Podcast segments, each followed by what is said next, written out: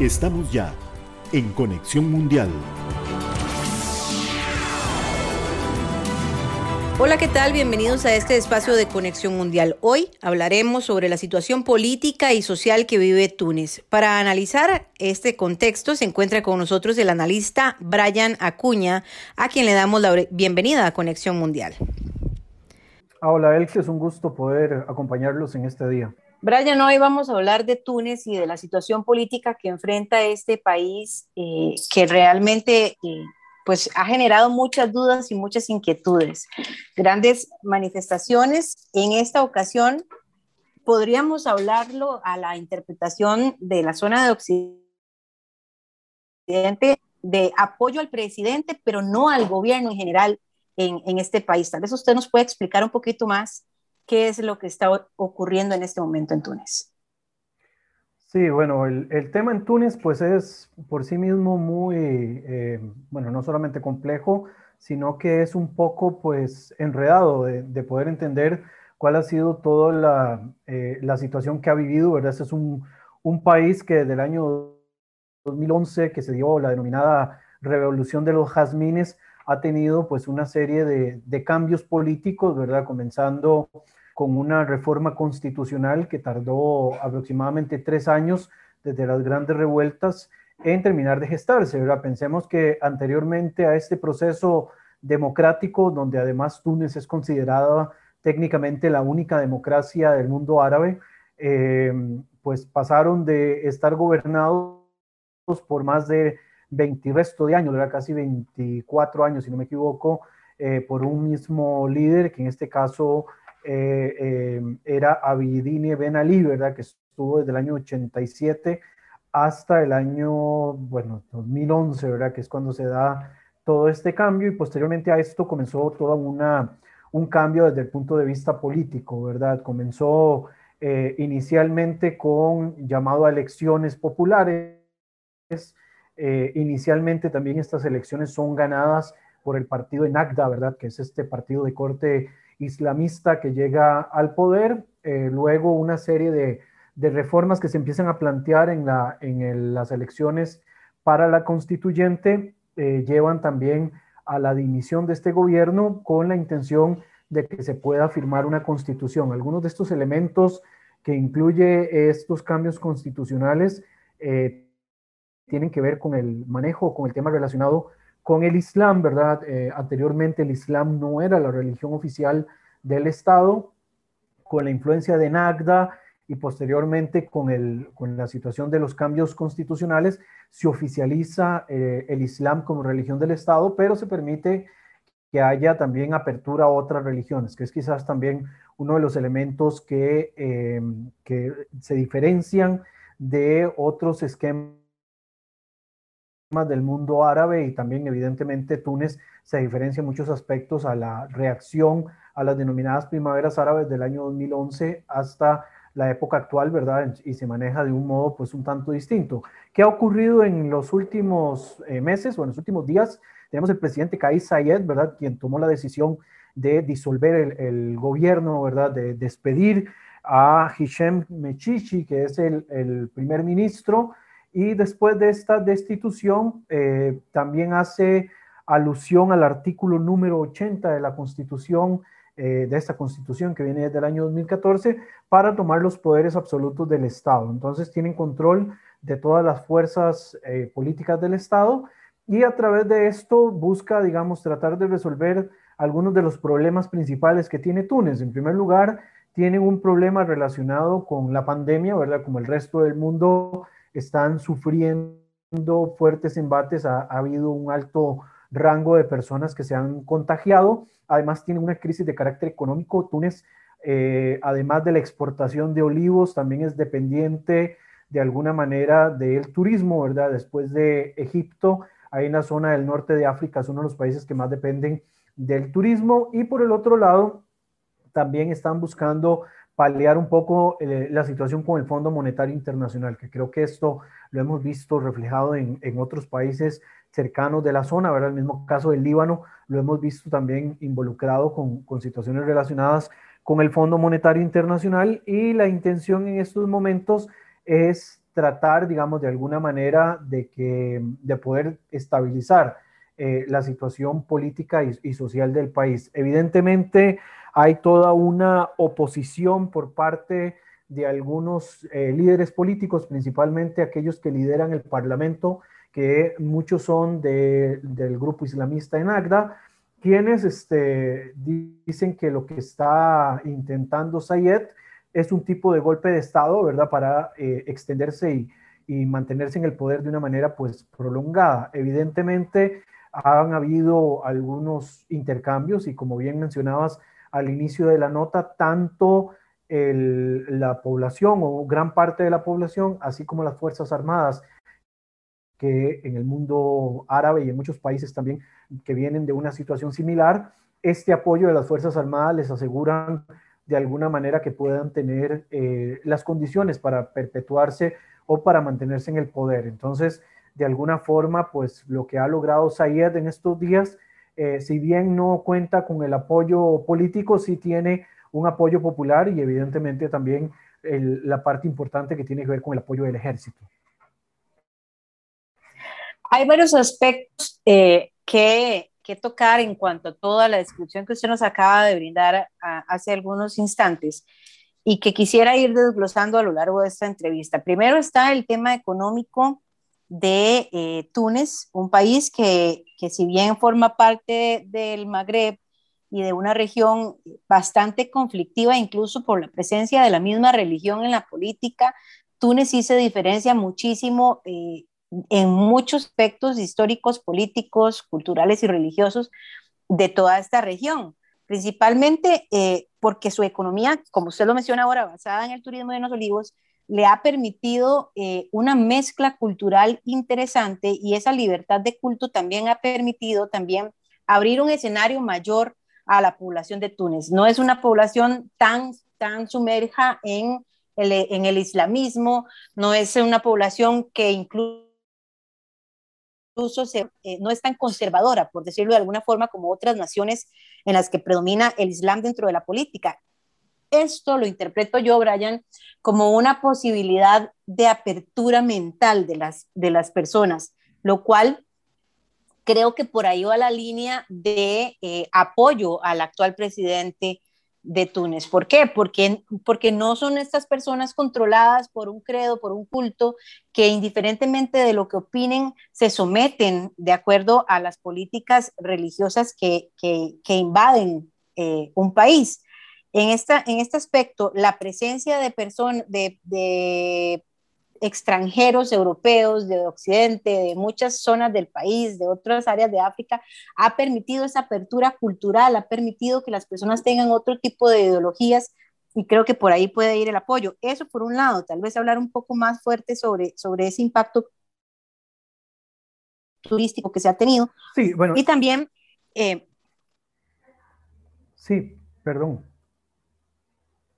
No, adelante, Brian, ya ahorita le hago la otra pregunta. Ah, ok, bueno, por, un lado, em, pues creo que uno de los elementos que ha pesado en el caso, por lo menos de Sayed, es que Sayed entra en la política, él es, un político que se dedica principalmente a lo que es el, derecho constitucional, es un constitucionalista muy renombrado, ¿verdad? De, mucha trayectoria, pero uno de los elementos que más, digamos, este, generan eh, quizás los apoyos es que no es un político, eh, de, por decirlo así, de cuna, o sea, no es que él se dedica a ser de la clase política, sino que él, se convierte en lo que se denomina generalmente como un outsider de la política, ¿verdad? Es una em, elección alterna.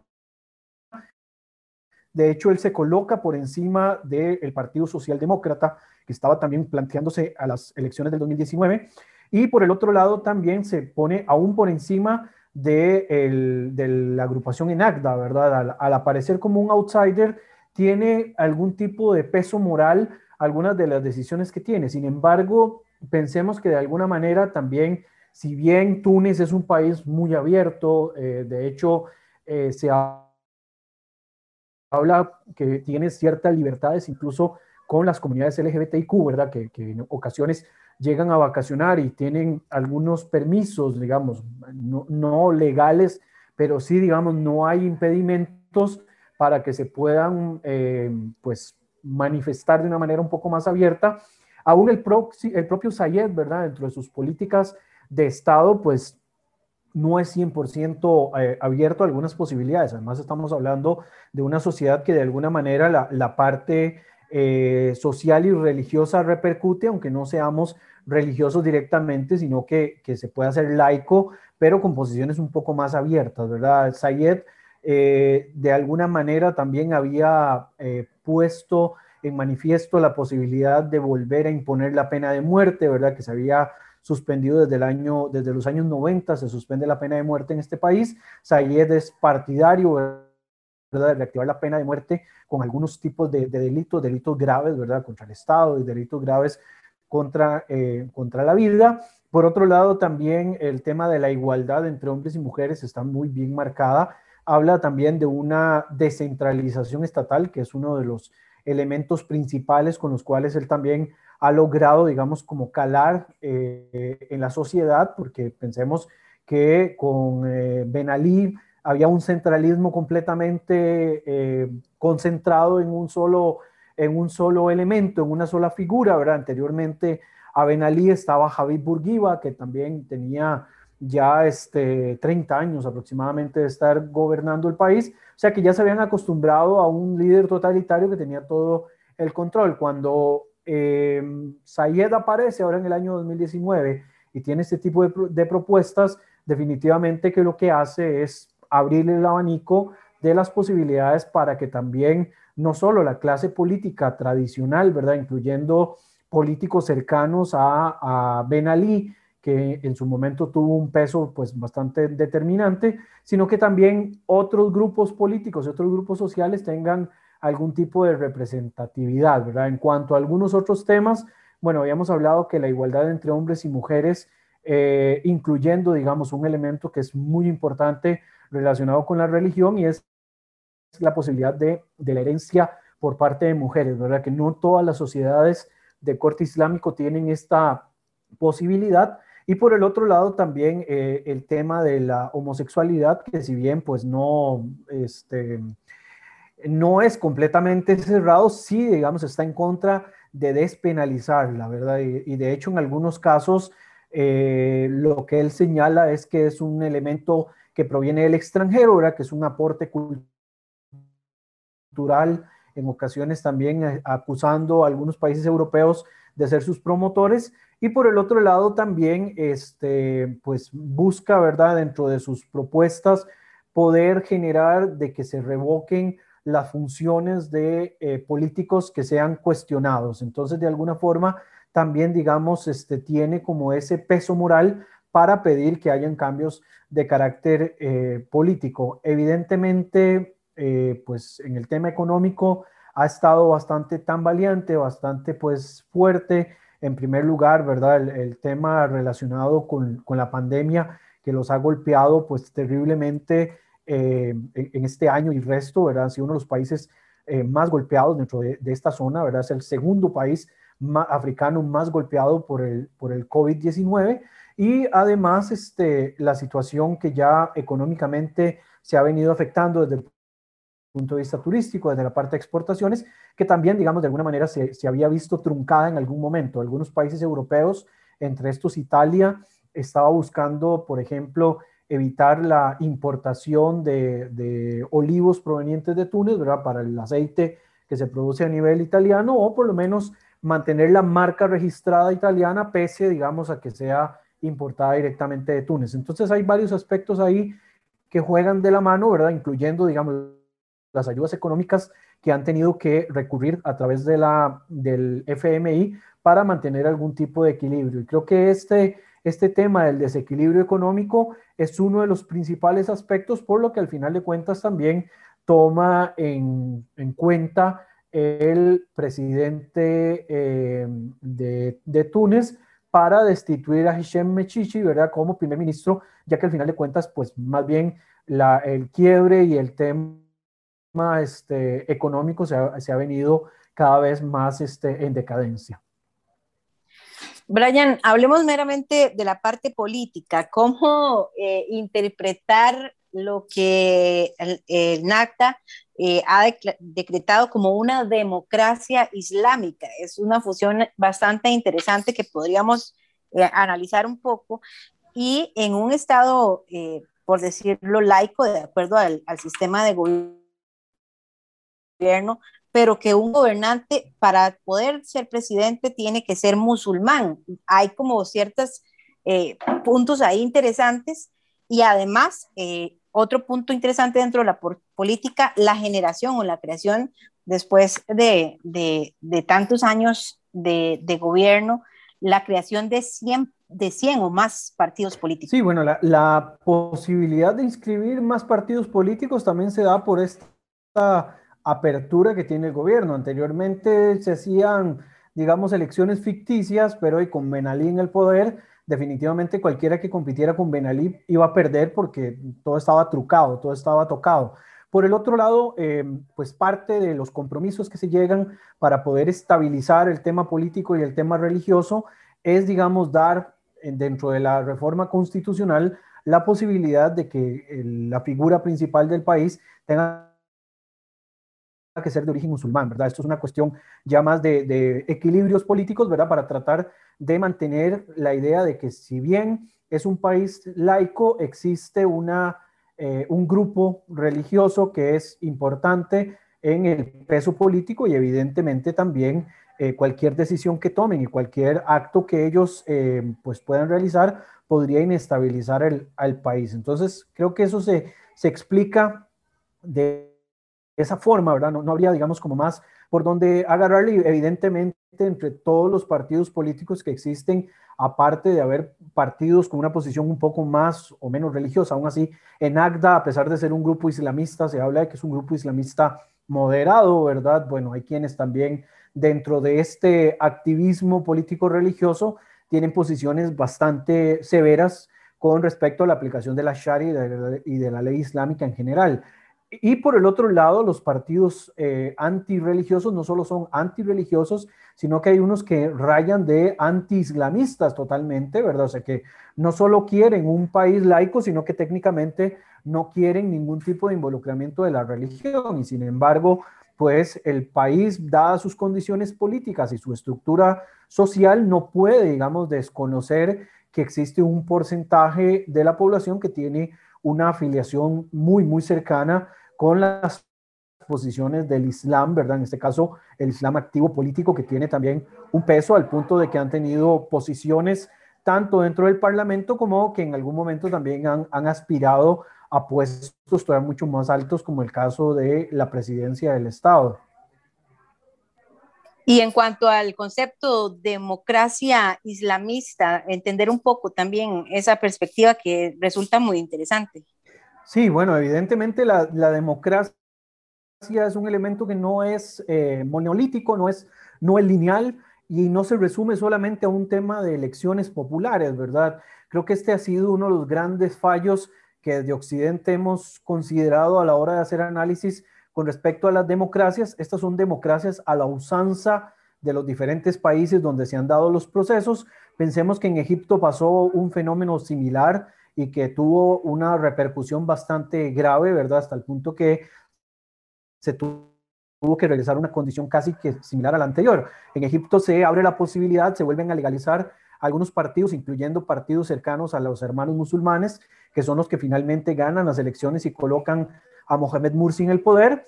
Y dado los cambios que intentó promulgar Mursi, ¿verdad? Incluyendo eh, las limitaciones de algunos aspectos relacionados con los alcances del ejército, eh, se le apega o se le termina aplicando un golpe de Estado y terminan imponiendo a otro líder eh, que es un militar, ¿verdad? Como es Abdel Fattah el-Sisi.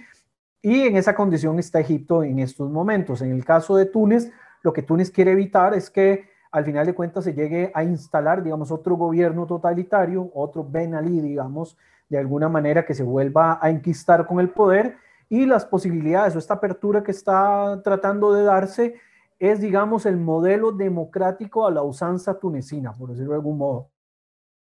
Es una variable, digamos, no, no es directamente la democracia como la conocemos este, eh, en Occidente con sus pluralismos y demás, sino que es una adaptación al estilo Túnez, ¿verdad? Por eso es que también hay que ver las condiciones y los alcances que pueda tener esto. Hay elementos dentro de los procesos democráticos occidentales que es probable que tomen más años en poder promulgarse o establecerse en algunos países, inicial, eh, digamos, socialmente eh, distintos, ¿verdad? En el mundo árabe, en el mundo musulmán en general, porque no es algo que uno pueda generar accidentalmente la noche a la mañana. No es que yo hoy eh, vivo bajo un régimen totalitario y mañana me despierto y amanezco democrático, ¿verdad? No, es un proceso de aprendizaje que se tiene que ir madurando y que tiene que irse desarrollando hasta que se puedan dar, digamos, algunos beneficios y algunos cambios, incluyendo, por supuesto, la participación eh, de minorías, tanto eh, sexuales, religiosas, eh, también el caso de, de, los derechos humanos, los derechos de las mujeres, etcétera. O sea, es un proceso que tiene que ir madurando con el paso del tiempo y sin embargo, cuando se dan este tipo de movimientos, como lo que está pasando actualmente en Túnez, se puede sentir que se está llegando a algún tipo de retroceso. Hay que ver de aquí a algunas semanas más adelante cuál va a ser la, reacción de Kai Sayed. Se supone que esta, eh, pues, esta medida que se está tomando se tarda 30 días, ¿verdad? Según la, la, norma constitucional, algo que también cuestionan porque se supone que tiene que haber un tribunal constitucional que pueda estar velando porque se cumplan todas las expectativas. Pero bueno, vamos a esperar después de que pase este periodo si efectivamente Kai toma una decisión de eh, retomar el proceso democrático, si por el contrario toma la decisión de extender el plazo de, este, eh, de la aplicación de este artículo 80 y esto empieza a gestar o empezar a dar un, un tufo directamente de que se esté instalando nuevamente un régimen eh, liderado directamente por militares nuevamente. Precisamente eso le iba a preguntar, Brian. ¿Qué va a pasar después de estos 30 días que según la Constitución eh, está dentro del marco legal, las decisiones que Sayed está tomando y cómo, cómo restablecer el orden, no solamente social, sino también político, en un contexto en el que, ¿qué pasa, por ejemplo, con los parlamentarios eh, y qué pasa con una figura como, como el presidente actual de Túnez, que no tiene tampoco un gran colmillo político para poder tener gente a quien poner en diferentes puestos. Ok, mientras tenga el apoyo popular y mientras tenga el apoyo del ejército, creo que se puede mantener un tiempo más, ¿verdad? De todas maneras, es la fuerza más importante que tiene en estos momentos de su lado, pero esto también puede generar un desgaste, o sea, esto no es una renta o no es un cheque en blanco que pueda durar a lo largo del tiempo, sino que en algún momento puede que se, que se termine. Si eventualmente no se da ningún cambio, se teme también que esto pueda ocasionar algún, eh, algún tipo de guerra civil, algún tipo de enfrentamiento eh, entre facciones, ¿verdad? Y algún tipo de sectarismo que también se teme se puede dar en algún momento. Por lo tanto, Sayed en, dentro de 30 días tiene que justificar muy bien si va a extender el plazo de lo que está ocurriendo, si por el contrario va a dar, digamos, este pie a que se puedan dar eh, conversaciones y negociaciones internas dentro, de, digamos, de las eh, principales figuras políticas con la intención de poder cambiar la situación que, se vive en estos momentos.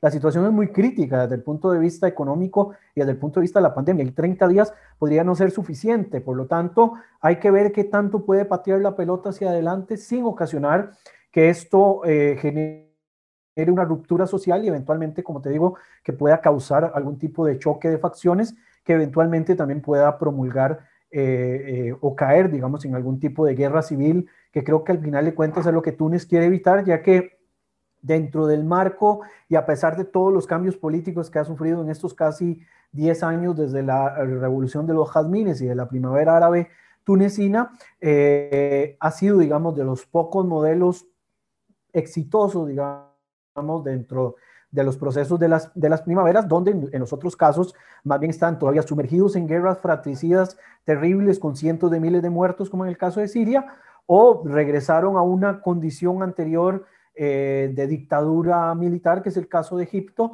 o están en una condición de Estado fallido, como lo es Libia en la actualidad, ¿verdad? Y otros países han sido ejemplo por la represión que tuvieron que aplicar para que no se dieran procesos de, ruptura a lo interno de sus estados. Entonces, eh, Túnez tiene, digamos, como, como sociedad, tienen que entrar en ese proceso de conversación y de discusión para evitar, digamos, eh, sufrir una suerte similar a la que tiene, digamos, el caso de Libia u otros países que están cerca en, la misma región, principalmente, digamos, porque en algunos de estos casos los vacíos de poder son aprovechados por grupos eh, que no necesariamente son tan potables, ¿verdad? En estos momentos, en Agda es una posición religiosa, pero religiosa moderada hasta cierto modo, pero ¿qué pasaría si eventualmente, como se quiere evitar, ingresan los hermanos musulmanes dentro de la política eh, tunecina de una forma un poco más abierta, que es uno de sus grandes temores y que también es uno de los grandes temores que ocurren dentro del territorio libio y que ponen, digamos, en, perspectiva a países como Marruecos, la misma Argelia, eh, Egipto, ¿verdad? Que, están siempre sobre la jugada, evitando de que este tipo de reacciones